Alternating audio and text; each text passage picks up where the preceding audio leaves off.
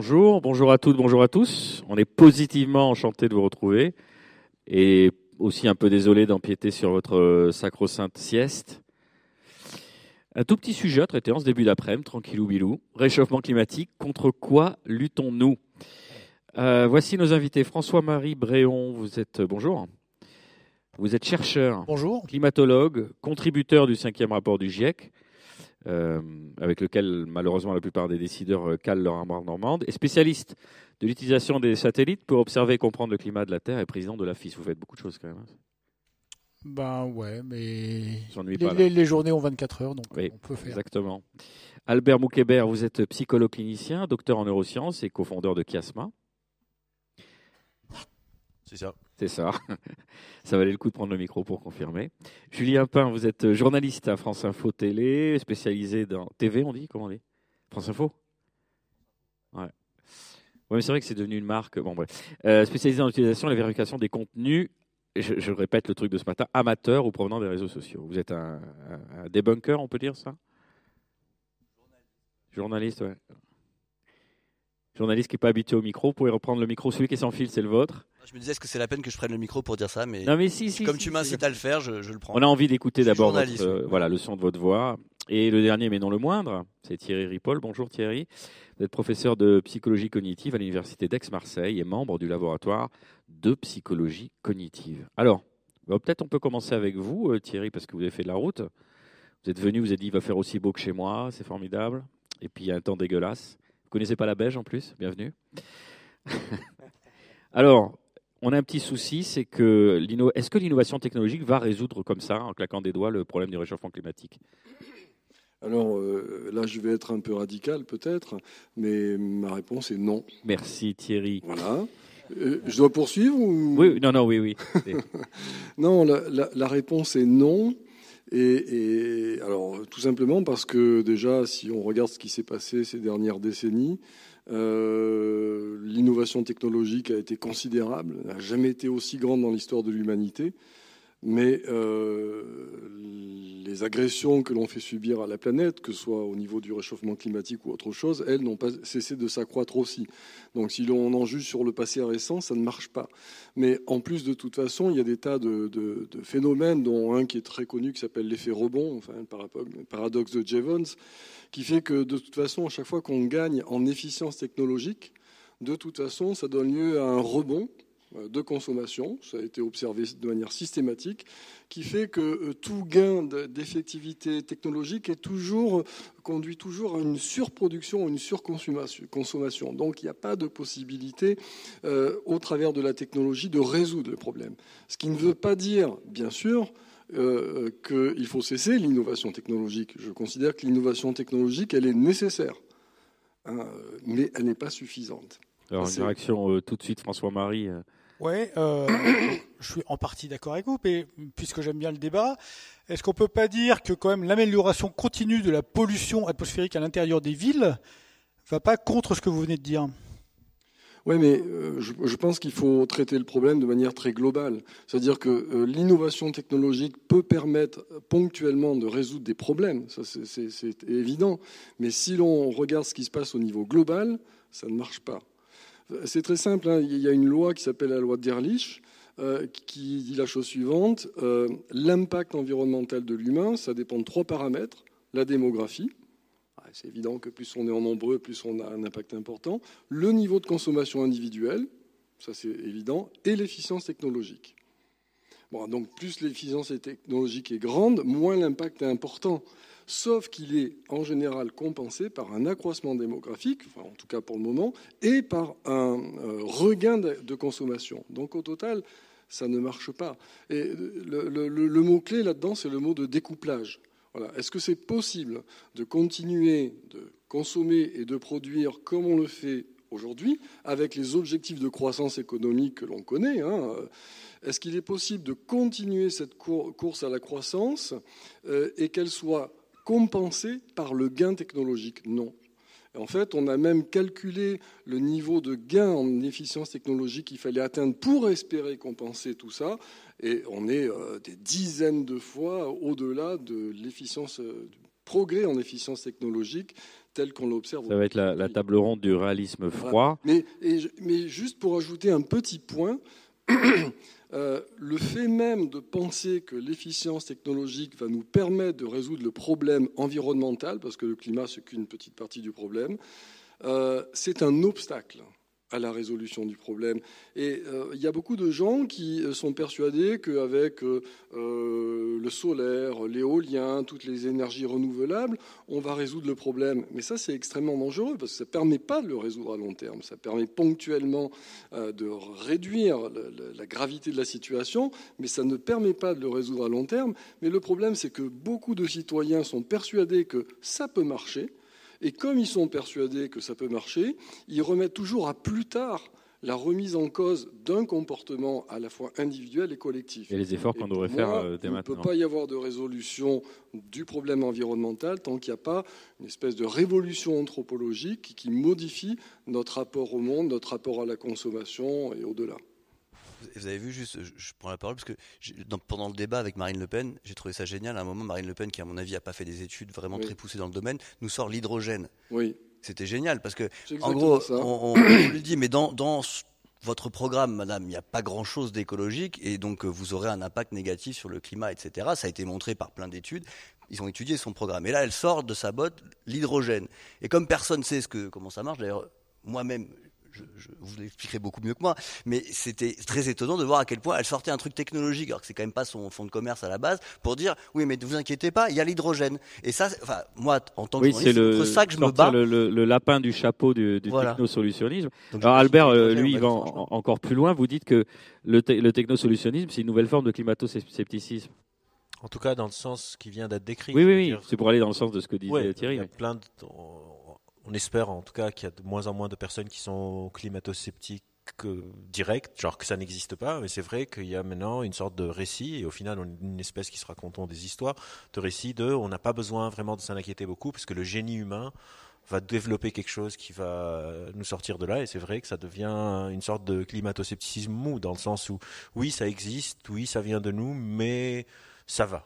Et, et évidemment que d'un point de vue cognitif, quand on croit que quelque chose n'est pas hyper important, ben on peut le remettre à plus tard. On peut se dire c'est pas très très grave. Mais encore une fois, ça veut pas dire que euh, il faut pas innover, etc. Mais on a plein d'autres choses qu'il faudrait faire plus vite et qu'on remet souvent à plus tard. Moi, je suis parti d'un laboratoire qui s'appelle le ACT Lab, l'approche comportementale pour la transition écologique. On travaille sur plusieurs choses, mais un concept sur lequel on travaille, c'est d'un point de vue cognitif, un truc qui s'appelle le, trou intention-action, le intention action gap, quand on déclare une intention et quand est-ce qu'on peut la manifester en action. C'est vrai que, par exemple, pour le climat, on a des intentions très très fortes, que ce soit des gouvernements, des entreprises, des individus, et quand on regarde combien les intentions sont fortes par rapport à l'action réelle. Il y a un fossé. Il y a, oui, un très très grand fossé, un peu comme dans, dans, Astérix. François-Marie, euh, vous avez envie de réagir à ça Plein de choses d'ailleurs.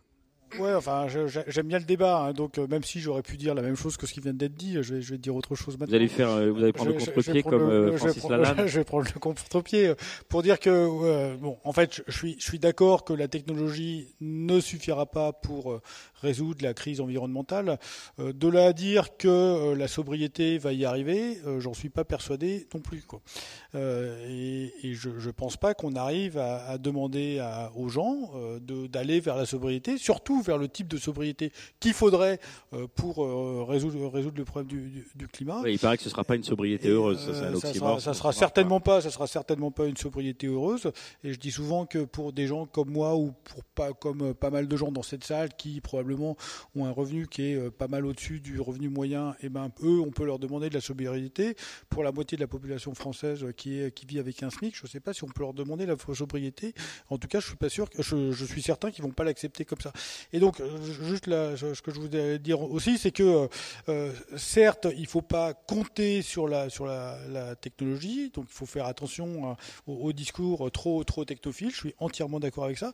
D'un autre côté, il ne faut pas non plus rejeter toute forme de, de technologie, parce que s'imaginer, parce que si j'imaginais qu'on va résoudre le problème uniquement par la, la sobriété, c'est pas non plus. Donc voilà, finalement, on va tous être d'accord, c'est emmerdant. Non, non, non, il y aura des petits points d'aspérité, Albert. Et, et surtout, même disons qu'il y a une technologie qui va aider significativement, il y a aussi ce qu'on appelle le facteur humain. Il faut après que cette technologie soit adoptée, qu'elle soit produite, etc. il y a quand même un non, vous, vous appelez ça le putain de facteur humain. Le putain de facteur humain de Uber Eats, ouais. Euh, il y a quand même genre un décalage entre le moment où cette technologie qui n'existe pas encore, on est un peu en, mode de bricole, mais s'il y a une technologie, on est dans une course contre l'hydrogène. Oui, l'hydrogène, voilà. Je connais pas, mais ce serait pas mal. Euh, il y a quand même une sorte de décalage parce qu'il faut produire ces technologies, on a, il y a plein de ressources qui sont en, manque, etc. Et donc, il y aura probablement aussi un impact carbone plus important, le temps de la mettre en place, etc. Et donc il y a pas mal de choses. Et à la fin, il y a encore ce putain de facteur humain de est-ce qu'on va l'adopter? On a travaillé dans plein de, de, de, projets avec des technologies, par exemple, qui existent et qui sont relativement efficientes, mais qui ne sont pas adoptées parce qu'on ne veut pas changer nos habitudes, parce que ça coûte trop cher, parce qu'on veut continuer à faire comme on fait d'habitude. Donc il y a plusieurs facteurs dans, dans le truc. On en a peur. Oui, ou on en a peur, etc. Il y a plein de, de couches de complexité qui font que euh, euh, c'est pas aussi simple de il y a la technologie et bim, ça s'applique. Ça veut dire que je me tourne vers Thierry Paul, on a, on a un, obstacle, euh, pardon, un obstacle fondamental qui est, qui est de l'ordre de la psychologie, là, de ce qui vient d'être décrit. On n'y arrive pas collectivement en tant que société, ni en tant que. Moi, j'ai essayé d'identifier tous les obstacles de nature psychologique qui font qu'on ne parvient pas à gérer correctement ce problème. Et du point de vue de ma connaissance de psychologie cognitive, je dirais que c'est normal. C'est-à-dire qu'il n'y a pas d'individu qui est capable d'avoir un comportement qui soit écologico-compatible. Moi, je donne souvent mon exemple personnel, j'en parle souvent dans les conférences, ça fait les gens sourient un peu quand je raconte, mais j'ai calculé que je prenais ma douche tous les soirs, trois minutes de trop. C'est pas grand-chose. Trop par rapport à quoi? Par rapport à ce qui est suffisant pour être propre. Mais les trois minutes de trop, c'est les trois minutes qui me font plaisir. Ça sert strictement à rien si ce n'est que ça me fait plaisir. Mais ces trois minutes de trop, si je l'applique à l'ensemble de la planète, ça fait 300 super tankers remplis d'eau et un super tanker de pétrole tous les jours. Un super tanker de pétrole tous les jours pour trois minutes de douche appliqué à 7 milliards et demi d'humains. Ce que je dis pour, la douche est évidemment généralisable à n'importe quelle autre activité.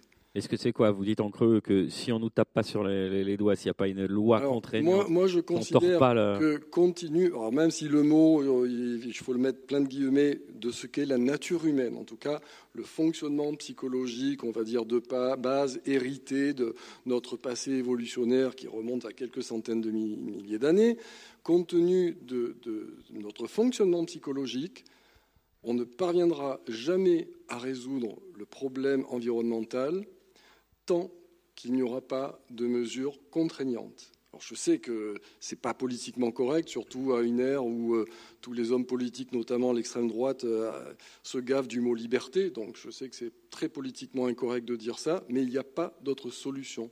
Parce que pour des tas de raisons que je peux présenter, personne ne consentira à faire l'effort pour réduire son niveau de consommation au point que s'il était généralisé à l'ensemble de la planète, les choses pourraient euh, continuer.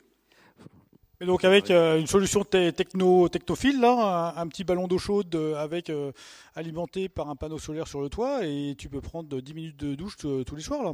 Mais oui, mais non parce que en fait, si c'est pas ces minutes de douche, ce sera autre chose. Et c'est le problème de l'effet rebond, c'est qu'à chaque fois qu'on gagne en économie sur quelque chose, de toute façon, on va le redépenser ailleurs. L'exemple typique, c'est celui, par exemple, euh, de l'électricité, de, l'éclairage. La, puissance des ampoules LED par rapport à ce qu'étaient les moyens de s'éclairer il y a un siècle, c'était euh, le gain d'efficacité, c'est 600 fois. C'est 600 fois plus efficace. Mais on consomme infiniment plus d'énergie qu'il y a un siècle pour éclairer. Donc, en fait, c'est parce qu'il y a quelque chose qui est inscrit dans le, cerveau des hommes, qui est, un, de viser la croissance, parce que la croissance économique, elle est aussi liée à une croissance qui est plus biologique. Hein. Donc elle est là, ce besoin de croissance est là, et ce besoin euh, qui s'explique par des tas d'autres facteurs de plaisir personnel, de se satisfaire ce dont on a besoin, ce, besoin, il est infini. Donc tant qu'il ne sera pas contraint d'une manière ou d'une autre, politiquement parlant, il n'y aura pas d'issue.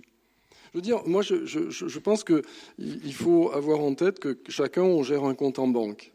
D'accord? Et euh, la banque nous a appris qu'on n'avait pas le droit de dépenser, dépenser, plus que ce qu'il y a sur notre compte en banque. Ça, on l'a accepté. Sauf que la, planète, c'est notre compte en banque. Mais ça, on n'a pas accepté qu'on ne pouvait pas dépenser plus que ce qu'elle autorise en termes de régénération et de capacité. Mais ça, il va falloir l'intégrer. Mais ça pose des problèmes redoutables parce que gérer son propre compte en banque, c'est une chose, mais gérer le compte en banque de 7 milliards et demi d'humains, c'est plus compliqué. Julien, vous souhaitez réagir? Ouais, puisque le thème de la, de la conférence, c'est comment on change ça? Moi, d'un point de vue de journaliste, que j'ai remarqué, et d'ailleurs j'ai des spécialistes, donc j'aimerais bien avoir des réponses, c'est plutôt des questions que j'ai, c'est que moi, je, traite tous les sujets. Je vais traiter de la pandémie, et puis euh, ensuite de l'immigration, et puis du climat. Et j'essaye vraiment d'avoir un focus sur le climat parce que voilà, je suis convaincu, comme beaucoup, que c'est un enjeu important. Mais ce dont on s'aperçoit quand on est journaliste, c'est que c'est très compliqué d'intéresser les gens à ça. C'est-à-dire que très concrètement, les courbes d'audience, quand on parle de climat, sont en général pas, pas très bonnes. Sur les réseaux sociaux, regardez les sujets qui parlent de climat, moi en tout cas ceux que je fais en fact-checking, c'est-à-dire on va vérifier si effectivement avec l'hydrogène on peut sauver le monde comme euh, Marine Le Pen le dit, ça a peu de traction. Donc en fait on a des gens qui en fait quelque part se sentent à peu près convaincus que c'est un enjeu majeur, mais regardez la campagne, on n'en a pas parlé. Et regardez les médias, ils ont, ils ont eu du mal à faire prendre le sujet. Alors on peut s'interroger, est-ce que c'est la faute des médias? Parce qu'en gros, on se dit, s'ils en avaient parlé plus, il y aurait plus d'intérêt. Mais je pense que le problème, il n'est pas un problème d'intérêt. Il est que, par exemple, dans le domaine du fact-checking, on va dire aux gens, Bon, voilà, ce que Marine Le Pen dit, c'est faux, c'est-à-dire qu'elle veut, par exemple, renationaliser la production, euh, etc. Mais en fait, elle a aucun, elle n'imagine pas cette production, comment elle va le faire pour avoir un bon impact sur le climat ou moins d'impact sur le climat. Elle n'a pas réfléchi à ça. Elle dit simplement on va nationaliser la production, on va arrêter d'importer, etc. Mais ça, si on l'explique aux gens, on a cette impression que finalement on, les fait chier. C'est-à-dire qu'en fait, ok, euh, vous êtes toujours en train de nous donner des règles, des choses qu'on devrait faire, mais on n'arrive pas à, faire le, déclic pour faire agir en fait. Est-ce qu'il y aurait un moyen de jouer avec cette machine médiatique pour faire que les Français s'intéressent au climat, Julien Pain? Ben, Honnêtement, sur le climat, je ne l'ai pas trouvé. C'est-à-dire que je suis comme tout. Euh, moi, j'en suis arrivé au point, très honnêtement, où je, m'impose de parler de climat parce que c'est une conviction que j'ai, sachant que. Mais vous savez que vous n'allez pas faire d'audience. Non, sachant que je ne fais pas, d'audience sur eh ça. Alors moi, j'ai la chance de travailler pour le service public, donc l'audience c'est pas mon. J'ai, j'ai pas la courbe d'audience comme ça, et puis je. Oulala, parce qu'il y a des. Bien sûr. Pas citer de médias, mais il y a des médias qui sont en permanence à se dire ça, ça monte, ça baisse, ça monte, ça baisse. Euh, hop, hein, tu vois, ah, islam, islam, islam, islam, islam, ça monte, on continue, tu vois. Euh, nous, on a, j'ai pas cette contrainte-là, heureusement, mais j'en suis quand même arrivé au point où je suis obligé de lancer des thématiques en sachant que ça va être un moment qui va être plutôt. Les gens dans la rédac, ils vous disent, ah purée, c'est Julien avec ses marottes, il nous casse les pieds avec le climat. Non, parce que personne ne va vous dire ça, parce que tout le monde va vous dire, c'est vachement bien de le faire.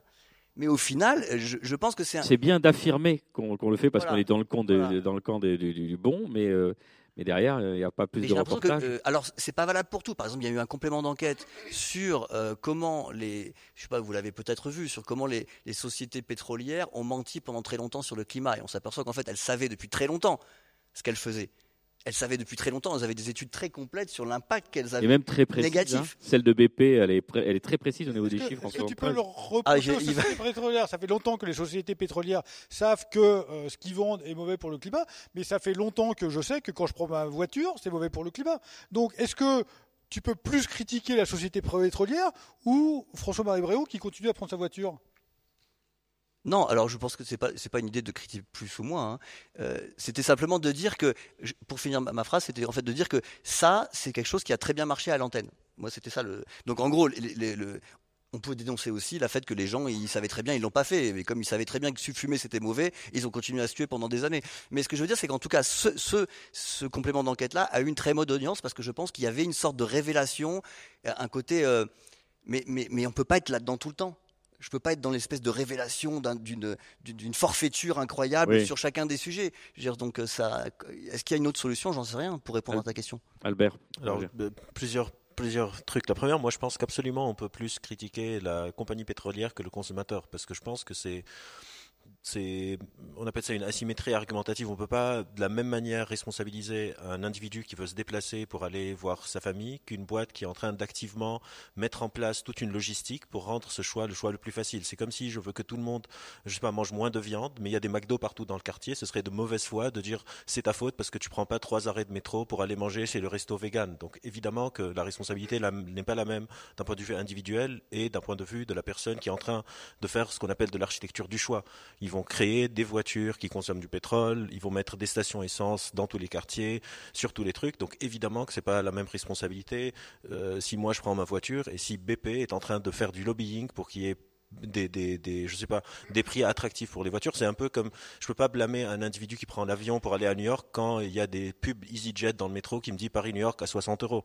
Bon, là, on n'est pas, on n'est pas d'accord. Pour moi, on peut blâmer l'individu qui fait ce choix alors qu'il sait parfaitement que ça a un impact sur le climat. Et c'est là où on revient. C'est pas le même niveau de blâme. C'est pas le même niveau de blâme. C'est encore une fois, si j'ouvre des McDo partout et après les personnes, ou bien je sais pas, dans le supermarché, il y a les fruits qui sont emballés, emballés dans du plastique. Je peux pas dire à la personne ne mange pas de fruits, mais si tu achètes ce fruit, c'est de ta faute parce qu'il y du plastique et tu sais que le plastique est mauvais.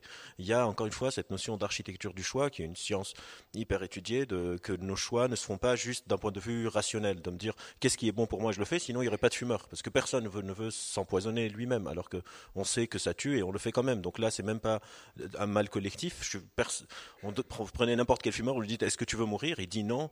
Vous dites pourquoi tu fumes? Parce que c'est pas, on n'est pas des êtres rationnels malheureusement. Et donc il y a toute cette notion systémique qu'il faut prendre en compte de quel choix est-ce qu'on présente et quelle société et c'est là où je reviens un peu sur ce que vous étiez en train de dire. Moi, je pense pas que c'est un truc inné juste au cerveau humain, mais je pense que c'est aussi dans cette cognition sociale, dans cette interpersonnalité et dans cette architecture du choix. Évidemment qu'il y a un, un Donc ça s'intègre dans une société ça globalement plutôt qu'une surresponsabilisation de l'individu. exactement. Et je pense que quand, quand on dit contre quoi luttons-nous, je pense pas qu'on lutte principalement contre notre cerveau. Je pense qu'on lutte contre cette surresponsabilisation de l'individu. Parce que je pense que si vous prenez une douche de trois minutes en plus, euh, déjà, ça, pas toutes les personnes ne se le permettent. Donc les 7 milliards n'ont pas le même impact, mais surtout, il y a cette notion de qu'est-ce qu'on met de disponible et quelles sont les options qu'on met en face de nous. Et c'est là où, on est, où je suis complètement d'accord que la majorité des changements qu'on a fait, on les a fait par des lois, par de la législation. C'est comme si je vous dis, on va faire des campagnes de sensibilisation sur l'alcool au volant. On va dire aux gens, c'est pas bien de boire et de conduire, mais on va pas faire de loi. Où je dis, je vais faire de la sensibilisation. s'il vous plaît, ne fumez pas dans cet amphithéâtre. Oui, on va faire une charte de, à l'entrée de, ce, de cet amphithéâtre qui dit. Et on va mettre en place un numéro vert. Voilà, s'il vous plaît, ne fumez pas là. Évidemment que plein de gens vont fumer. Et on a vu ça clairement sur la, cigarette en intérieur. On a fait une campagne, c'est important, la pédagogie, parce que c'est ça qui rend que les lois soient acceptables. On a fait de la pédagogie sur ne pas fumer, que fumer c'est tue, etc. Et un jour, on a dit, OK, à partir de demain, 7 heures du matin, vous pouvez plus fumer dans des bistrots. Et les gens ont dit quoi Mon café clope, ça fait des, siècles, c'est la culture française, etc. Au final, c'est passé comme une lettre à la poste. Il y a eu très peu de, rejets. Ça a mis genre une semaine pour que tout. Et aujourd'hui, si on rentre dans un bar, il y a une, un, nuage de fumée. Même les fumeurs sont dérangés. Et c'est là où il faut faire attention à cette surresponsabilisation individuelle. Et là aussi, je suis d'accord sur. Il y a ce, cet effet rebond quand on dit à des personnes prenez des tote bags, euh, éteignez vos, vos lampes, prenez pas de bain, etc. Et après, ils prennent toute la famille en voyage au Pérou pour aller voir euh, les Andes, bah, ça crée cet effet euh, rebond. Et, le dernier point, je suis un peu long, mais comme ça, je, peux me taire pour le reste de la table.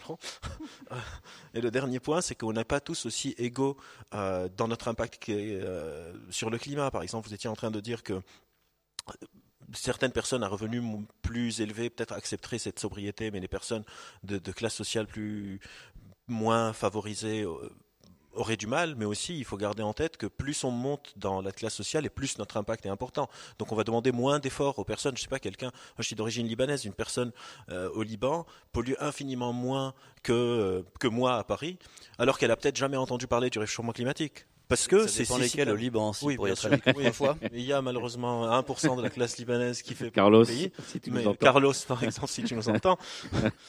mais en général, petit ange parti trop vite. voilà, exactement. mais en général, euh, je sais pas, euh, on, intervient sur des, des, des, aires marines protégées, des trucs comme ça. On va aller demander à un pêcheur à l'autre bout de la planète de, de ne plus pêcher dans cette mer, etc. Alors que lui, son impact climatique est quasiment nul. Et donc aussi, la responsabilité n'est pas partagée de la même manière. Et on il y a certaines personnes qui vont devoir changer leur, leur, leur mode de vie pour quelque part se calquer au mode de vie de 80% de la planète. On n'est pas en train de leur demander de vivre, genre, comme, comme disait le président, comme des Amish mais peut-être de ne pas vivre tellement au-dessus de nos moyens. Alors, ce qui est intéressant, c'est qu'Albert et, Thierry, vous, vous parlez euh, d'un endroit spécifique, qui est celui de, des, sens, des sens cognitifs. Donc, c'est pour ça que vous êtes d'accord aussi. Oui, euh, sans doute. Ah, ah, bah, donc, prenons l'avis de François-Marie, parce qu'il a l'air d'être contre, parce que lui, il est climatologue pour le coup. Donc, c'est pas la même approche. Oui, enfin, ma position de climatologue ne, me donne aucune compétence particulière. Ah, c'est ça qui est bien en plus. Sur ce, sur ce sujet-là. Hein. Bah oui, bah, bientôt, vous pouvez vous barrer alors. Qu'est-ce que vous faites dans le panel? Bah, Je sais pas, j'étais invité, avait de la lumière, je suis rentré. J'ai vu une LED, je suis rentré qui consommait 600 fois moins. Non, je blague. Mais non, mais il y a cette légitimité quand même à être. Peut-être que je suis.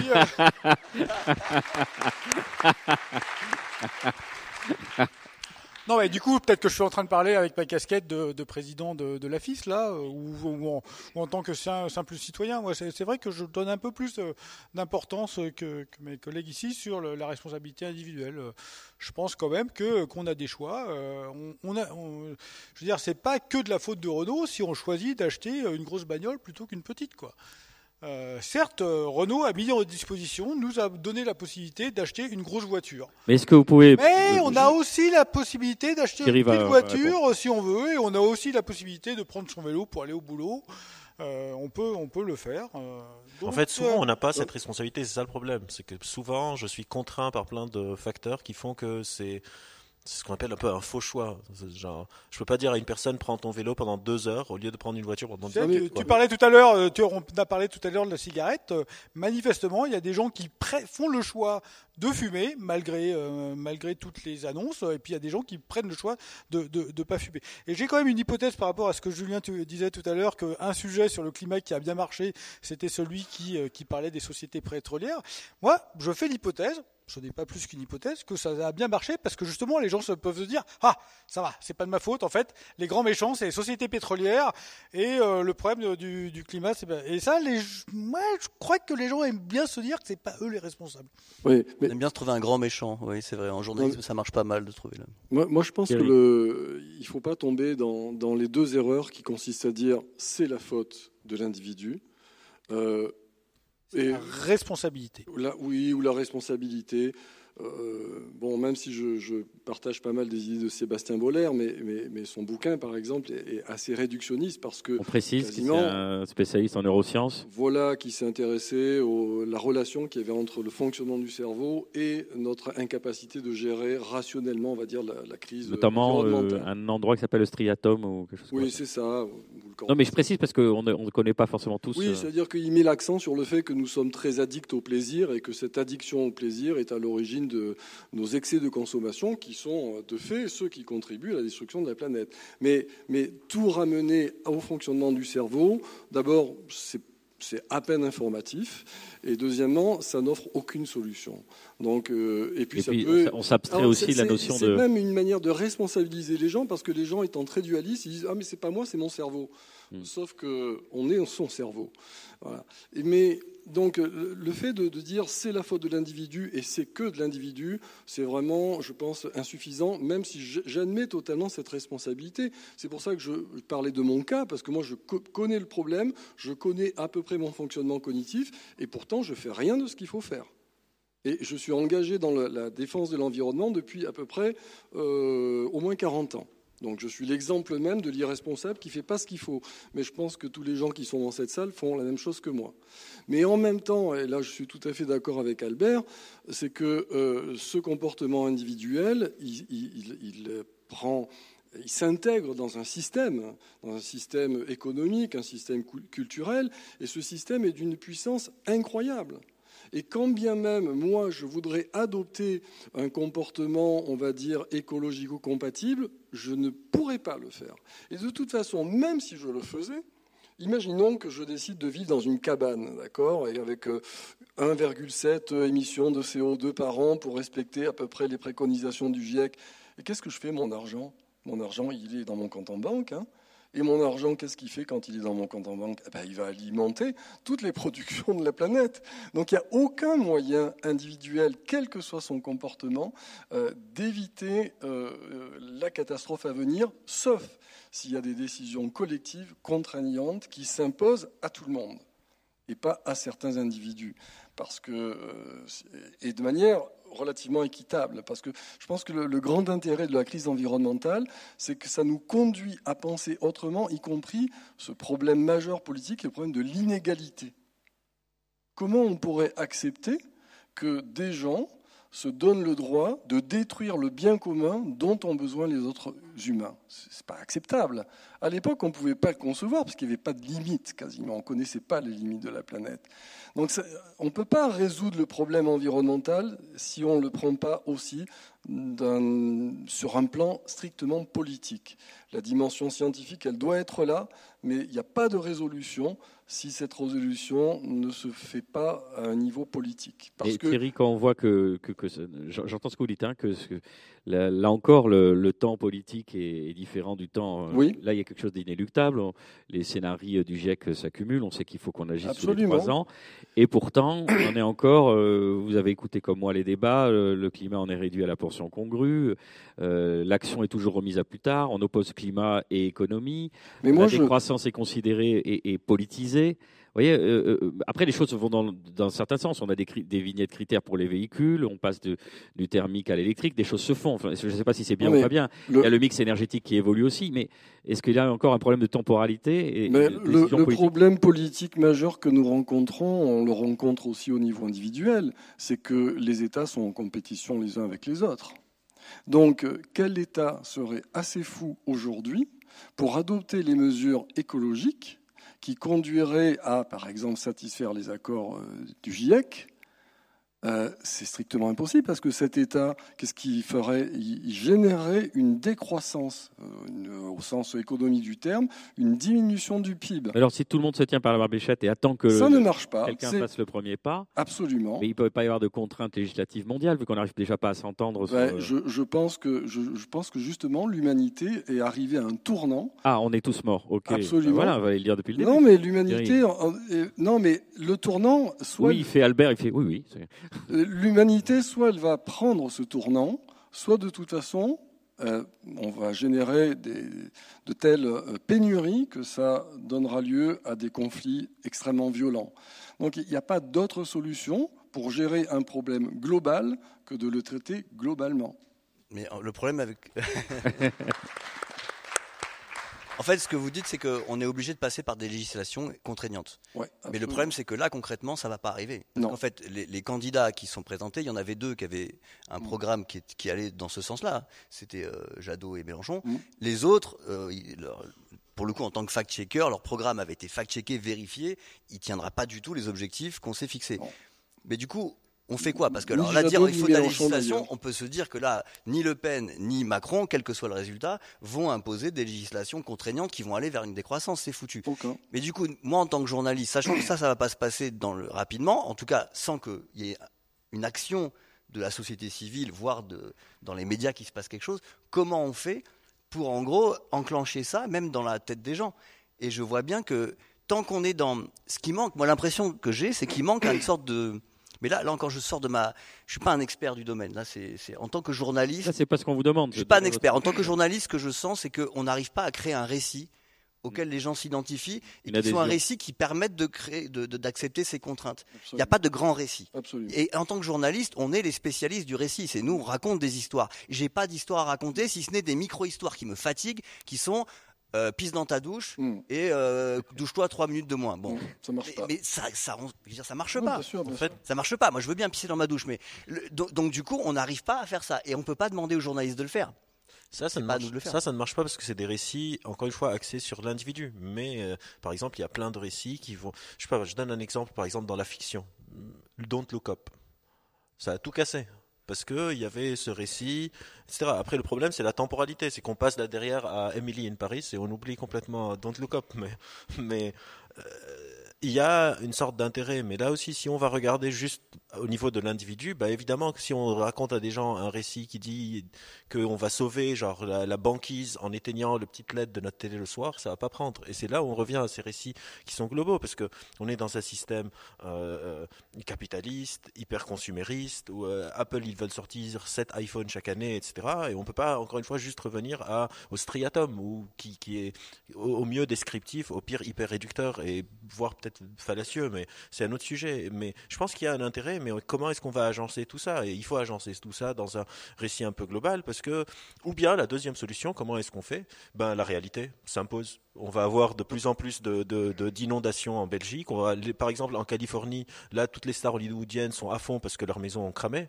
Du coup, il y a eu des feux, et peut-être que quand on va avoir des, milliers de réfugiés climatiques, quand il y aura des pénuries d'eau et qu'on vous appelle et qu'on vous dit, en fait, aujourd'hui, entre 16h et 22h, bah, tu peux même pas prendre ta douche parce qu'il n'y a pas d'eau, et demain, il n'y a, pas d'électricité en 10h du matin et, 14h, peut-être que là, la volonté politique, parce que les, politiques aussi, ils sont soumis à, des impératifs, entre guillemets, donc ils vont pas prendre les décisions, ils vont pas se tirer une balle dans leur propre pied, quelque part, et donc ils n'ont pas une motivation de le faire, parce qu'ils sont soumis aux mêmes règles cognitives que n'importe qui. Et au final, Après, dans des circonstances exceptionnelles, certains c'est la réalité. C'est comme un peu du sang et des larmes, et il y avait des ouais, adhésions. Comme COVID pendant longtemps. Et il faut être dans des situations de crise extrême. Mais donc Lookup, c'est un, un, récit négatif. Oui. C'est typiquement le genre de récit qui marche. C'est ce que tu disais tout à l'heure. Tu disais, euh, on a identifié un grand méchant donc les compagnies, les grandes compagnies pétrolières. Donc c'est bien, ça intéresse parce que je suis pas responsable. Donc Lookup, c'est pareil. C'est le même scénario. C'est regarder cette, cette, espèce de Trump féminin comme elle est méchante, comme elle se. Et les médias. Et, donc on rejette la, faute sur les autres, mais il n'y a pas de récit positif, c'est-à-dire de récit qui, puisse te dire euh, j'accepte ces contraintes parce que je sais où je comment tu pourrais faire accepter une perte de confort Les contraintes L'acceptation de la perte de confort, c'est compliqué. c'est rhétorique ma question. Les contraintes nécessaires sont négatives, mais ce que je veux dire, c'est que par exemple, avec Covid, pendant longtemps, on disait on peut pas faire. Genre, moi, j'ai travaillé longtemps avant Covid sur le télétravail, la semaine de travail sur 4 jours, etc. Et on disait non, genre, le contact, machin, machin. Il y a eu un virus. Et là, tout le monde était sur Zoom, et, ah, et maintenant, il y a plein de gens qui veulent rester en télétravail, ils ont découvert genre la panacée, etc., et, la totale. Et au final, quelque part, le grand égalisateur, la grande égalisatrice, c'est la réalité. Et peut-être que quand il y aura de plus en plus de merde. C'est un peu, c'est un peu, ça me rappelle. Le, le, problème du climat, c'est aussi son inertie. Donc c'est pas, c'est pas le jour où tu commences à avoir des catastrophes, tu te dis que ah bah allez, je prends des mesures, et puis l'année prochaine ça ira mieux quoi. Malheureusement ça. Non mais je pense que... et, et, les alertes, moi euh, il me semble qu'on les a déjà eu. Hein. 2003, euh, l'été 2003. Euh, c'était une sacrée alerte quand même déjà sur le, sur le fait que le changement climatique, euh, ça peut avoir des, vrais, des vraies conséquences. Et puis il y a eu quelques, autres trucs dessus. Euh, depuis, tu as, cité les incendies en Californie, les, inondations en Belgique, d'où les, inondations dans la vallée de la Roya il y, a, y a un an et demi. C'est bon, les alertes, elles sont là. Mm, elles sont distantes et elles touchent pas tout le monde. Bah, elles ne touchent pas tout le monde, effectivement, mais euh, et puis chaque année elles vont toucher euh, quelques pourcents de la population. Euh. C'est vrai qu'on voit les îles à Vanuatu, Kiribati, tout ça, eux qui ont les pieds déjà dans le. non mais, pardon. Bah, enfin, c'est pas nous. oui, mais c'est ce que je dis. Eux, eux, ils nous alerter. On voit un truc qui passe dans Twitter, tu compatis, tu diras le pauvre et tout, puis tu vas. Après, tu scrolls. Et après, tu, tu vois le, le, le, truc de Johnny Depp. c'est ça. C'est ça. Ah un clou chasse-lotte. Mais tant qu'il n'y aura pas, si on se dit pas, si la, la, la, Corse s'enfonce de 30 cm dans l'eau, donc ça, ça va peut-être réagir des gens. Je sais pas pourquoi je prends l'exemple de Corse, d'ailleurs, c'est pas une bonne idée. Mais euh, enfin, on en est. Euh, non, mais. Euh, oui, non, moi, moi, je pense que les deux facteurs déterminants, c'est effectivement la, prise de conscience, mais la prise de conscience rationnelle n'est pas suffisante. quand, quand, quand, on dit à un fumeur, si tu continues comme ça, dans 30 ans, tu es mort, ça n'a pas beaucoup d'effet. Hein.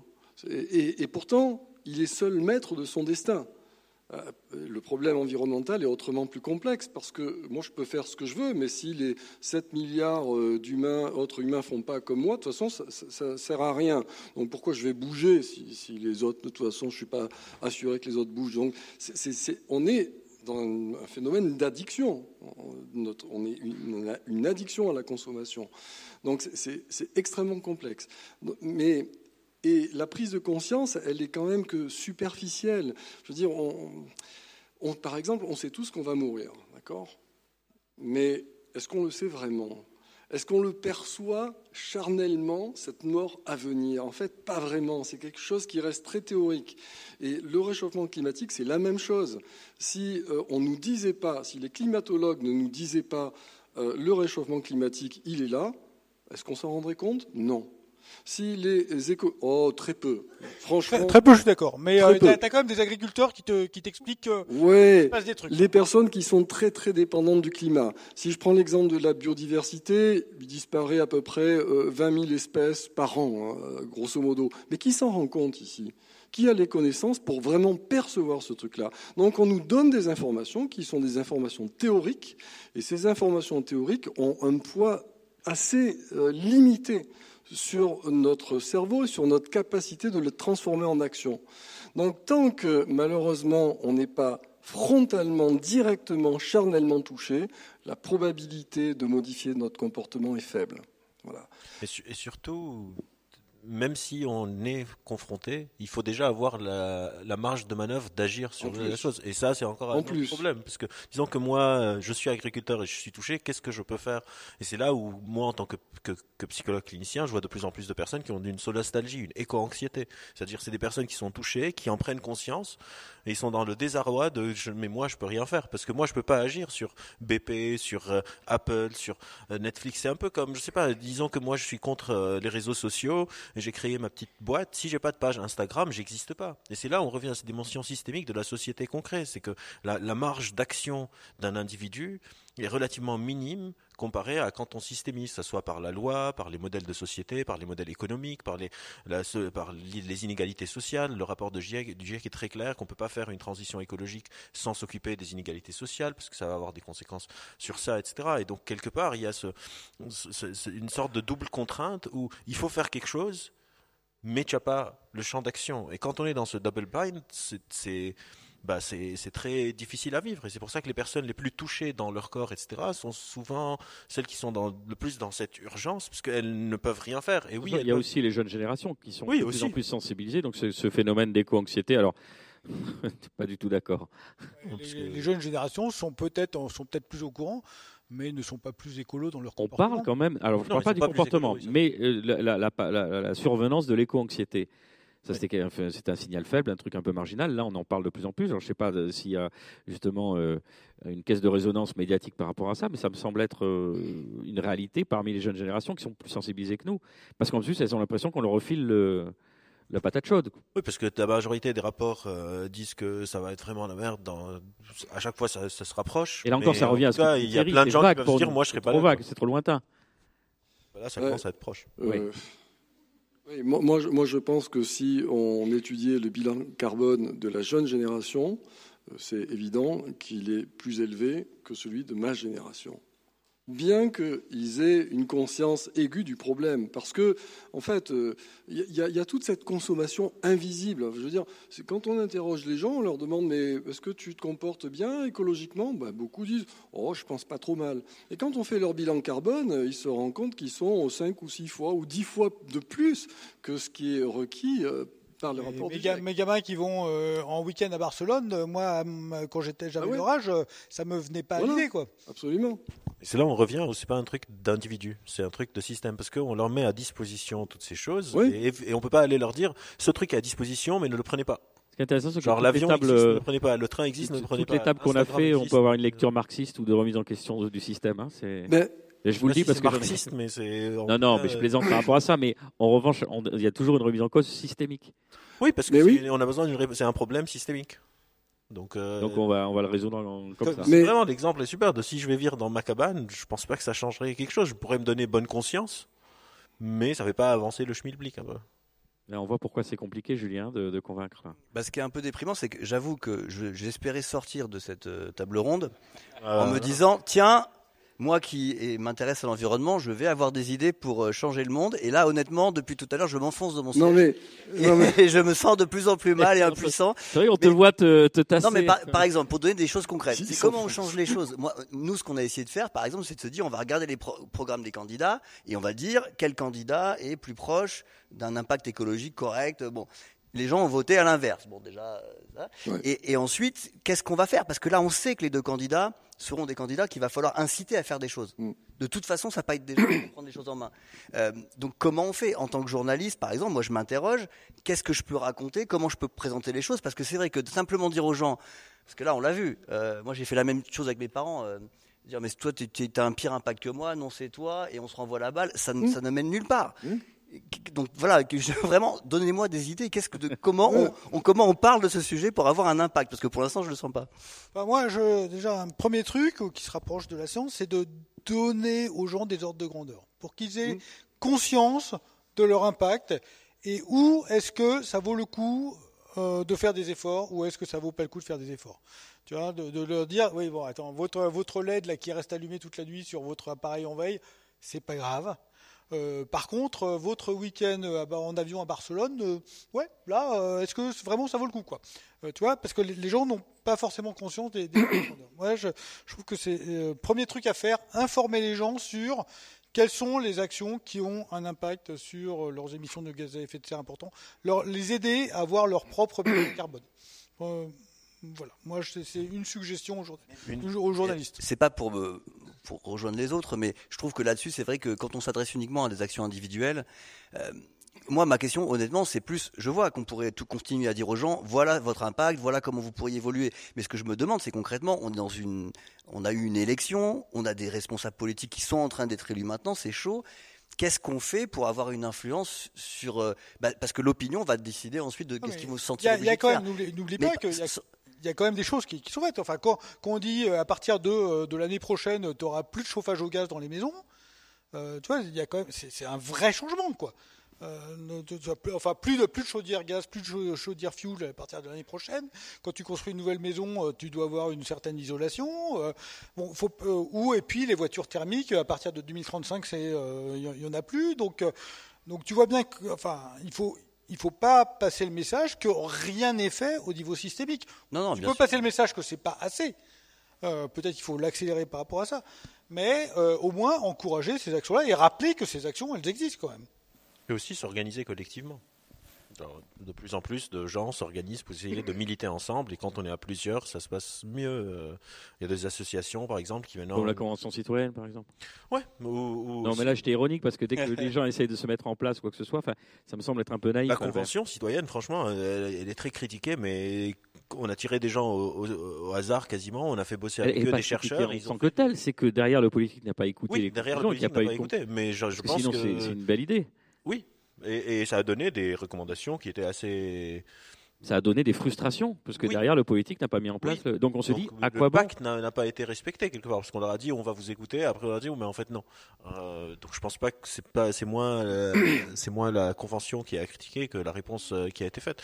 Mais je pense que oui, il y a de plus en plus de, de, de groupes qui essayent de s'organiser pour, par exemple, proposer des alternatives systémiques. Comment est-ce qu'on va faire Mais ça reste des bricoles tant qu'il n'y a pas des lois, parce que la majorité des changements sociétaux quand on a réussi à les faire, c'était avec des lois. On a fait une loi pour qu'il y ait 110, 220 volts. On n'a pas dit aux gens, en fait, ce serait bien que vous soyez entre 100 et 220 volts, mais si vous voulez avoir 600 volts, 1000 volts chez vous à la maison, bah, on va faire de la pédagogie, etc. Et, ça, on revient à cette inertie systémique. on demande à des gens qui peuvent décider de prendre des décisions contre leurs propres intérêts. ça devient. Il y a un chercheur qui s'appelle Eliezer Yudkowsky qui a identifié trois dynamiques systémiques qui mènent à des résultats catastrophiques. Et dans le climat, on retrouve ces trois. La première, c'est quand les personnes qui prennent les décisions ne sont pas impactées par les décisions qu'ils prennent, et c'est clairement le cas, genre ils n'ont pas vraiment une motivation intrinsèque. La deuxième, c'est les informations asymétriques, quand l'information ne circule pas de manière efficace, et comme on était en train de le dire, on sait en tant que société que ces problèmes existent depuis les années 60, mais pas tout le monde était informé. La troisième, c'est quand on n'a pas un mécanisme de une sorte de chef d'orchestre pour faire ces changements ensemble. Et ça, on revient à cette notion d'un pays va se dire pourquoi est-ce que moi je vais commencer par décroître et laisser les autres me dépasser, etc. Et il n'y a pas une sorte de chef d'orchestre qui dit non, à partir de demain, ça stop. Alors que quand on le fait, on voit que ça a un impact infiniment plus grand que la motivation individuelle. Quand l'Union européenne une loi, dit, elle dit les sacs en plastique, c'est fini. Bah, ça marche infiniment mieux que quand on dit aux gens n'utilisez pas de sac en plastique alors qu'ils arrivent à la caisse, ils n'ont pas de sac et regardent sous la caisse, il y a le sac en plastique qui est là. Ce serait un peu de mauvaise foi de leur dire oui, mais si tu le prends, c'est de ta faute parce qu'il euh, faut bien que je prenne mes courses et le sac il est là. Donc ça marche mieux quand on dit en fait non. Et donc c'est je suis désolé, tu vas rester déprimé. non, moi, moi, moi, moi, je pense que c'est, il y a de, je pense qu'il y a de quoi être déprimé, euh, même si c'est pas mon tempérament, mais, mais je pense qu'on est face euh, à un, tournant euh, dans l'histoire de l'humanité. Pour moi, il y a eu une grande révolution anthropologique, c'est le néolithique. Quand on est passé du paléolithique au néolithique, il y a 10 000 ans, on a posé les bases on, a, posé les, bases de ce qui est en train de se passer maintenant, parce qu'on fonctionne en fait sous un schéma qui, a été posé au, néolithique avec l'innovation technologique qui a boosté des tas de phénomènes. Mais et là, il faut qu'on connaisse une autre révolution, parce que s'il n'y a pas d'autre révolution, c'est-à-dire un autre rapport entre les individus et un autre rapport par rapport à la consommation, c'est-à-dire la, la prédation que chacun exerce sur son environnement, il n'y aura pas de solution. Donc c'est très compliqué parce qu'il faut quasiment remettre en cause euh, 10 000 années de, culture euh, qui, est parfaitement intégrée et qui en plus et, qui en plus fait écho à quelque chose qui est très naturel chez l'humain. Enfin, il y a des tas de raisons euh, qui permettent de comprendre pourquoi on fonctionne comme ça. Mais la bonne, la bonne solution quand même, c'est que la solution, elle est là. Simplement, on, se refuse de la mettre en place et de la mettre en place collectivement, mais elle est là, puisqu'on a une efficience technologique hallucinante par rapport à ce qu'elle était il y a quelques milliers d'années, et que euh, si on, acceptait euh, euh, collectivement de limiter le niveau de consommation de chaque individu. Je sais que ça, mais ça, on ne sait pas faire. Mais la solution, elle est là. Et je, je mets au défi quiconque de me dire il existe une autre solution. Bon, elle n'existe pas. Mais cette solution, elle est matériellement tout à fait accessible. Mais les obstacles sont psychologiques et politiques. Mais c'est un peu pareil. Donc peut-être qu'il faudrait abandonner la démocratie et un bon mouvement, un bon gouvernement autoritaire aurait beaucoup plus de facilité à mettre en place les bonnes mesures. Alors comme, comme j'ai une hostilité naturelle vis-à-vis de ce qui n'est pas démocratique, euh, ce n'est pas mon, mon idée, mais l'idée c'est que démocratiquement, donc de manière collective et acceptée, bien sûr, l'humanité, à un moment donné, devra instaurer un mode de rapport à l'environnement en termes de consommation qui rendra notre vie viable. Euh, aujourd'hui, elle ne l'est pas. Mais ça, c'est crédible, tu penses? Pardon? Ça, c'est crédible. Que démocratiquement, on mette en place des mesures pour limiter notre consommation.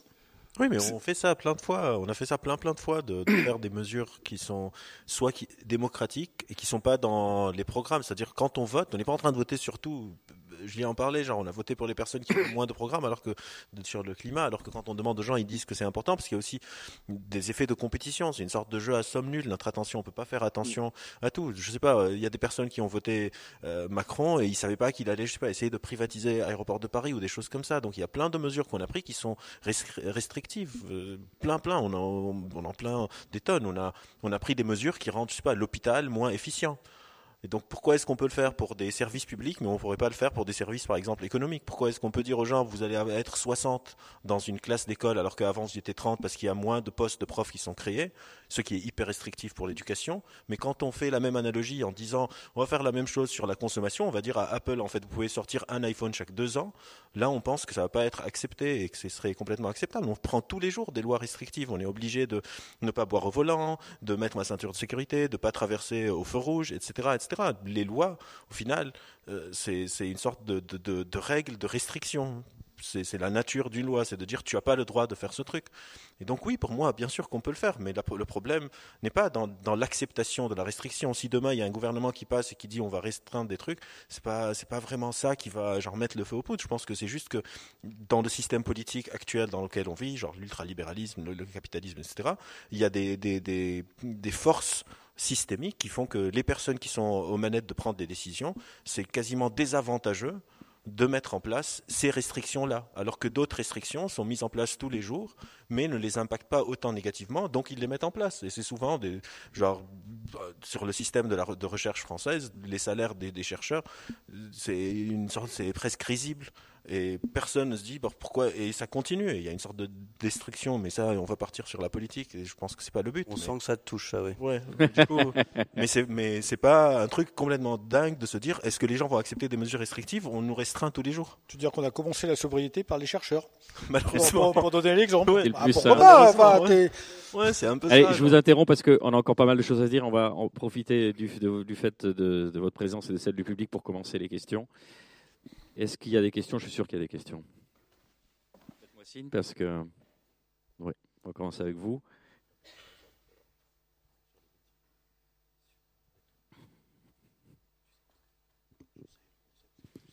Bonjour.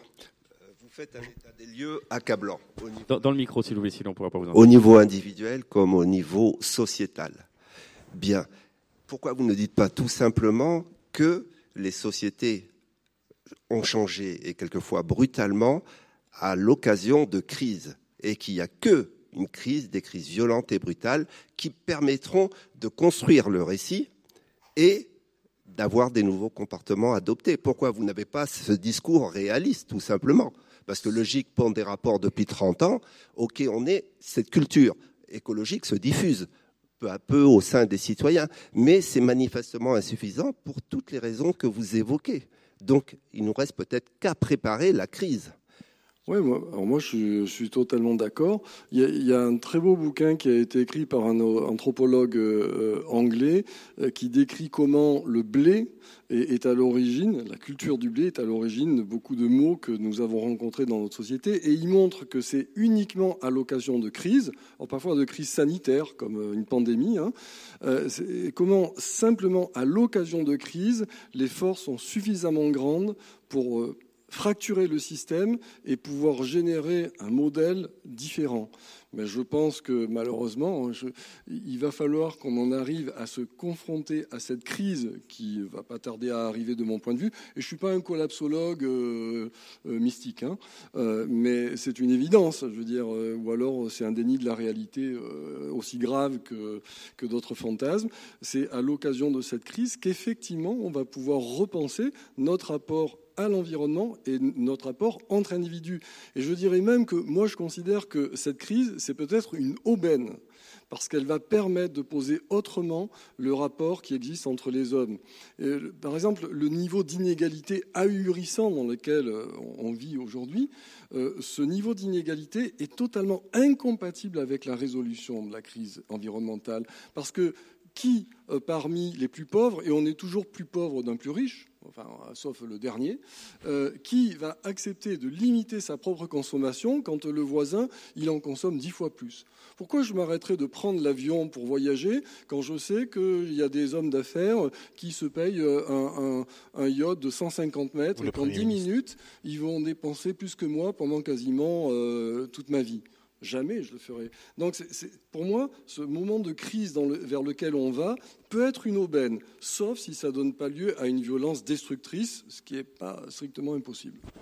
C'est un peu ce que je disais quand je disais la réalité est la grande égalisatrice. C'est-à-dire quand ça sera un peu la merde, on devra réagir. Mais le but, c'est d'essayer quand même de préparer un peu le terrain. Ce serait pas mal, quoi. Une question, allez-y. Oui, euh, Monsieur Ripple, en préambule, vous parliez de, trois éléments euh, qui étaient euh, l'efficience, le, progrès, la consommation et la démographie. Et est-ce que finalement ce dernier élément, la démographie, c'est pas un des leviers importants à très long terme, du coup, parce qu'évidemment une démographie, ça ne se change pas du jour au lendemain, mais, c'est une chose à travailler. la démographie, c'est un sujet extrêmement tabou. Euh, parce que euh, penser, euh, on va dire, une régulation démographique, c'est penser à l'envers de ce que nous sommes naturellement portés à faire, c'est-à-dire, comme nous l'a demandé la Bible, croître et peupler toute la planète. Donc c'est pour ça que c'est très tabou. Alors moi, je, pense que oui, c'est une question importante, sauf que maintenant, aujourd'hui, euh, les échéances sont si courtes, c'est-à-dire que le, temps qui nous reste pour éviter euh, quelque chose de trop catastrophique fait que le, problème démographique n'est peut-être pas aussi euh, urgent que ça à traiter. D'abord parce qu'on est légèrement en transition démographique au niveau planétaire, enfin légèrement, euh, non, légèrement, je suis bien d'accord. Mais euh, de toute façon, quand bien même on déciderait dans un pays ou même au niveau planétaire de réguler notre démographie, l'impact euh, n'aura lieu que dans 20 ans. Et 20 ans, par rapport aux problèmes notamment de réchauffement climatique, c'est déjà beaucoup. Donc pour moi, c'est un, point important sur lequel il faut qu'on réfléchisse. Et c'est un point très complexe, mais il faut qu'on réfléchisse. Pourquoi on devrait être malheureux à 15 milliards alors qu'on pourrait être heureux à 3 milliards? Moi, j'aimerais qu'on m'explique. Hein. Je ne connais pas la logique qui fait que 10 milliards ou 15 milliards, c'est mieux que 2, 6 ou 1, j'en sais rien.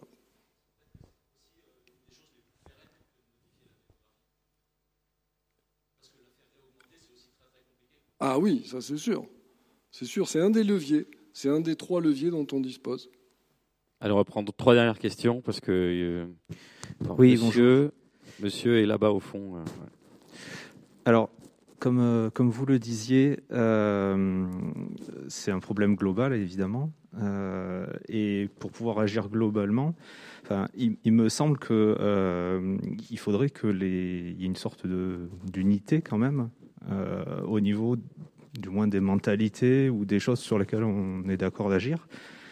Et, dans le cadre de préparer le terrain, euh, enfin, quand on voit comment ça s'est passé, par exemple, avec la crise du Covid, euh, l'unité, par exemple, euh, elle n'est pas là, quoi. Enfin, alors, est-ce que préparer le terrain, ce serait pas déjà préparer une sorte de justement d'unité pour pouvoir, au moment où les gens seront ok pour agir, qu'on agisse tous ensemble, et essayer de limiter un peu ces, divisions qu'on a aujourd'hui dans nos sociétés Est-ce que ce serait pas ça la préparation à cette crise? Eh ben, ça, tombe bien parce que c'était un point que je comptais amener, c'est-à-dire que je, on n'a pas de solution globale, on le voit bien là. Hein. c'est plus je m'enfonce dans mon siège et vous m'avez pas remonté le moral là. Hein. mais un petit truc qu'on peut faire, c'est qu'on voit bien que dans cette société ultra connectée de réseaux sociaux, il y a d'autres thématiques, il y a d'autres tables rondes qui sont là-dessus. La société se fragmente petit à petit. Et moi, ce que je vois très clairement, c'est qu'il y a une partie de cette société qui est en train de, faire passer cette petite musique douce qu'on voit sur les réseaux, qui n'est pas climato-sceptique, parce que ça, ça passe plus, mais qui est qu'en gros, ça va passer, les gars. On nous raconte que ça va être la catastrophe, mais vous la voyez la catastrophe? Non, il y a l'hydrogène. Bon, désolé de remettre un coup sur Marine Le Pen, hein, mais en gros, il y en a plein qui sont comme ça. Et je suis d'accord que ça, c'est l'effet d'une fragmentation de la société où on est dans des petits groupes et ces petits groupes agissent indépendamment, etc. Et une petite chose que je peux faire, à titre personnel en tant que journaliste, c'est, je pense, d'essayer de contrer cet effet de cette petite musique douce qui nous raconte que c'est pas la peine de faire parce que. Et si on analyse, à mon avis, il y a des analyses à faire sur qui sont les gens qui tiennent ce genre de discours-là, c'est souvent les mêmes qui ensuite vont euh, défendre, par exemple, des propos euh, anti-vax, etc. Parce que on a tellement divisé la société qu'il y a une partie de la société qui, de toute façon, sera contre le consensus, quel qu'il soit. Ils sont contre le consensus médical. Aujourd'hui, contre le consensus sur l'Ukraine. Il y a une table ronde à 19h ce soir, on va en parler. Poutine sait bien ce qu'il fait, etc. Et sur le climat, c'est pareil. C'est pas lié à un vrai fondement idéologique. C'est pas les gens, ils sont, à mon avis, ça les intéresse pas le climat. Mais c'est suffisamment euh, pernicieux pour que ça influe sur les réseaux sociaux et que ça empêche finalement de faire changer les, mentalités. Parce qu'il y a ce petit bruit qui est toujours là pour dire, mais vous inquiétez pas. Bon, euh, désolé, hein, c'est pas une grande solution, hein, mais ça peut être une ligne d'action. En, tout cas, moi, je pense que le fait d'avoir un socle commun de connaissances, de connaissances partagées, c'est un peu euh, un prérequis. Le problème, c'est que non seulement à l'intérieur d'un pays comme le nôtre, le socle de connaissances n'est pas partagé, mais si on, regarde ce qui se passe dans d'autres pays, je veux dire, euh, il y, a, euh, quand même des milliards d'humains dans le monde qui n'en ont rien à faire du réchauffement climatique, et je les comprends bien parce que déjà, il faut qu'ils mangent, et en plus, euh, ils n'ont pas accès aux informations dont on dispose. Donc, c'est difficile quand on ne part pas sur une base commune d'informations pour décider une action collective. Monsieur, votre question. Merci beaucoup. Euh, alors, euh, je vais essayer une question peut-être un peu naïve, euh, aussi naïve que courte. Est-ce que c'est pas juste tout simplement foutu au fait? Parce que quand on essaye de compiler l'ensemble des connaissances qu'on a actuellement, alors, vous rappeliez la disparition du, euh, du vivant, euh, les effets sur euh, le CO2, c'est-à-dire combien même on arrêterait de respirer, qu'il n'y aurait plus de plantes, il y aurait des conséquences encore pour 200 ans. C'est-à-dire, on parle aussi des innovations. enfin, on essaie de vendre aux gens qu'on va trouver des innovations par la technique. vous rappeliez l'hydrogène, en fait, à la limite que ça soit nucléaire, ce qu'on fait de l'hydrogène, c'est l'énergie au fait qui est problématique et, et, sa transformation et son utilisation. Mais c'est pas tellement le, le euh, j'allais dire, euh, l'énergie en elle-même ou le, type d'énergie qu'on utilise. Euh, alors, je suis un peu comme monsieur le journaliste. J'ai l'impression quand on essaye vraiment d'être honnête sur ce qu'on lit, ce qu'on écoute, alors bien sûr, en fait, on a envie, on comprend que c'est difficile pour des raisons cognitives que vous avez rappelées, de faire des efforts, tous ces problèmes systémiques. Mais les gens ont vraiment envie de faire quelque chose pour leur planète, je pense, enfin, en tout cas, un nombre grandissant. Mais est-ce que quelque part la, la, la, la rationalité ou le, j'allais dire le bon sens, c'est pas le bon terme, mais en tout cas, si on doit vraiment croire ce que l'on sait, croire ce qu'on sait, est-ce que vraiment, euh, est-ce que c'est euh, l'honnêteté nous oblige à dire que c'est foutu? Il y aura du Prozac distribué à la sortie de la salle si vous voulez. Et moi, je fais des séances si vous voulez, euh, bénévoles. En fait, la question c'est pas si on est foutu, c'est on est foutu combien? Parce que c'est pas genre un truc binaire, c'est pas genre où on est foutu ou on n'est pas foutu. Ouais, un peu foutu, très foutu. Genre, est-ce qu'on va à un moment commencer à essayer de réduire euh, le, le foutage? Ouais, euh, enfin, l'espèce humaine n'est pas foutue. D'accord Il y aura, il y aura des humains, il y aura des humains sur Terre, il y aura des humains sur Terre euh, dans, dans, un siècle, dans deux siècles, dans trois siècles. Euh, la question de savoir est-ce qu'il y en aura encore 7 milliards? Est-ce qu'il y aura, auras encore euh, suffisamment de surface? Est-ce que l'agriculture sera possible comme celle d'aujourd'hui pour mettre 7 milliards d'humains sur, sur Terre ou plus? Donc on est dans ce cadre-là. Et puis, de toute façon, ce qui, ce qui d'une certaine manière est, est rassurant, c'est que les réserves fossiles sont limitées. Donc finalement, on va brûler tout le pétrole, tout le pétrole qui est dispo probablement tout le gaz, puis on va essayer de garder le, charbon dans le sous et on va essayer de garder le charbon dans le sous-sol, et donc on va se prendre plus 3 degrés et demi. Et puis euh, il y aura des, des, endroits dans le monde où on pourra vivre avec 3 degrés et demi de, de plus, d'autres d'autres pas, et donc on aura une population qui sera euh, inférieure à celle qui est aujourd'hui, et la transition entre les deux sera assez désagréable. Quoi. Dernière question, monsieur. Euh, vous, voulez, vous voulez que je vous casse vraiment le moral? J'aimais bien le mot désagréable. moi, c'est bon, là, je suis, bien déjà. Non, c'est bon, François-Marie, on va prendre une autre question, on va être dans le positivisme le plus... Euh, J'en ai deux. Euh, la première, c'était ah, euh, par, euh, par rapport aux contraintes qu'on peut imposer aux gens. On a vu dans ces crises du Covid que ça a été très compliqué quand même de faire comprendre aux gens que les contraintes euh, pendant cette crise étaient utiles pour la santé des gens. Comment, et surtout que maintenant on a eu des moments de contestation, comment on peut faire en sorte que les gens comprennent l'utilité que si on met des contraintes pour le changement climatique, comme ne pas rouler avec sa voiture euh, des jours précis, euh, consommer moins et tout ça. Franchement, moi je trouve que les contraintes qu'on a mis pendant la crise sanitaire ont été assez bien suivies. Genre, on parle tout le temps d'un subset, d'une petite partie de la population qui refusait, etc. Mais en tout cas, ça, a relativement bien fonctionné.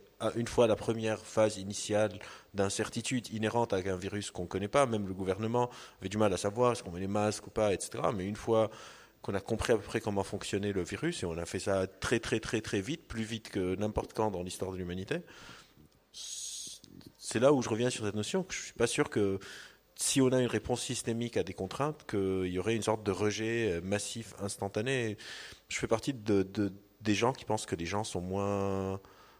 Euh, sont plus intelligents que ce qu'on croit. Genre, j'aime pas quand on parle des gens comme si c'est une masse séparée de moi et qu'ils sont genre une sorte de tare inhérente à eux. Je pense au contraire que tout le monde est assez rationnel et euh, assez. Je pense que ça se passerait relativement bien. La question, c'est est-ce qu'on va pouvoir les mettre en place, ces contraintes? Mais le, problème, c'est que moi aussi, je pense qu'on peut accepter les contraintes. Moi, je prends toujours mon propre exemple. J'aime beaucoup voyager. Euh, donc, prendre l'avion, bah, parfois j'en ai besoin pour voyager. Mais je serais prêt à ne plus le prendre si j'étais convaincu, si j'étais assuré que personne le prendra plus que moi. En fait, on est des animaux sociaux qui on passe notre temps à se comparer. Donc, euh, si quelqu'un a plus que nous, euh, ça va pas nous plaire. Et donc on va faire tout ce qu'il faut pour avoir au moins autant que lui. C'est ce qui participe d'ailleurs à la croissance générale euh, économique et individuelle.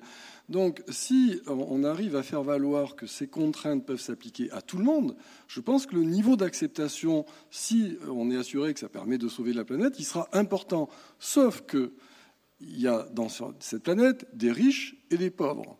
Les pauvres n'ont pas grand-chose à perdre d'avoir des contraintes par rapport à leur niveau de consommation, mais les millions de riches, oui, dont je fais partie, puisque je fais partie des plus riches de la planète. Hein. Pas parce que je suis très riche, mais le simple fait d'être français et d'avoir un job normal euh, fait que je suis un des plus riches de la planète.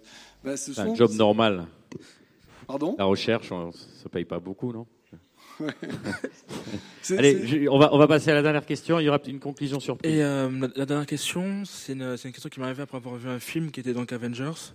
Thanos, enfin, en fait, lui décide de supprimer la moitié de la population par le simple fait que ça pourrait justement aider justement cette population à pouvoir euh, fonctionner de, de, meilleure manière. Un malthusianisme. Est-ce que, est-ce que, est-ce que c'est vraiment une bonne idée ou pas?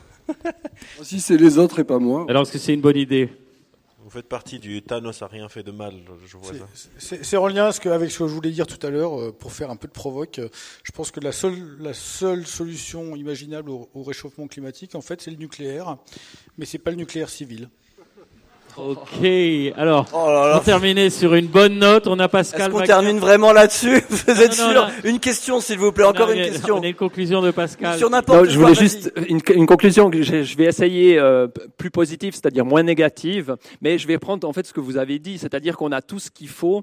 Euh, on a euh, parce que en fait, on n'a pas le choix. Si on veut le constat, il est plutôt pessimiste, mais la solution maintenant, qu'est-ce qu'on fait? Elle, elle peut, il y, en a qu'une, c'est-à-dire c'est être optimiste et dans l'action. C'est-à-dire qu'on ne peut pas entrer dans, le match euh, sur le terrain en se disant c'est foutu d'avance. Parce que même si on le fait, bah, ça ne réglera pas le problème. Donc en fait, la seule solution qu'on a, c'est de se dire bon, bah, on va faire tout ce qui est possible de faire maintenant et euh, non pas opposer les, euh, solutions individuelles ou collectives, mais les deux ensemble. On peut faire des, choses au niveau individuel, comme vous l'avez rappelé, et elles sont immenses si tous les individus le font, et au niveau collectif aussi, au niveau politique et tout. Donc en fait, il faut faire le maximum d'efforts dans tous les domaines, et on verra bien si c'est suffisant ou pas. Mais en fait, on n'a pas tellement d'autres choix. Merci, merci. Bravo, merci, merci Pascal. C'est tout comme applaudissement. Applaudissez nos invités. Ils n'ont ils ont pas démérité. Voilà. Tant qu'il y a de la vie, il y a de l'espoir. Euh, rendez-vous dans 5 minutes avec Richard Wiseman pour une keynote en anglais.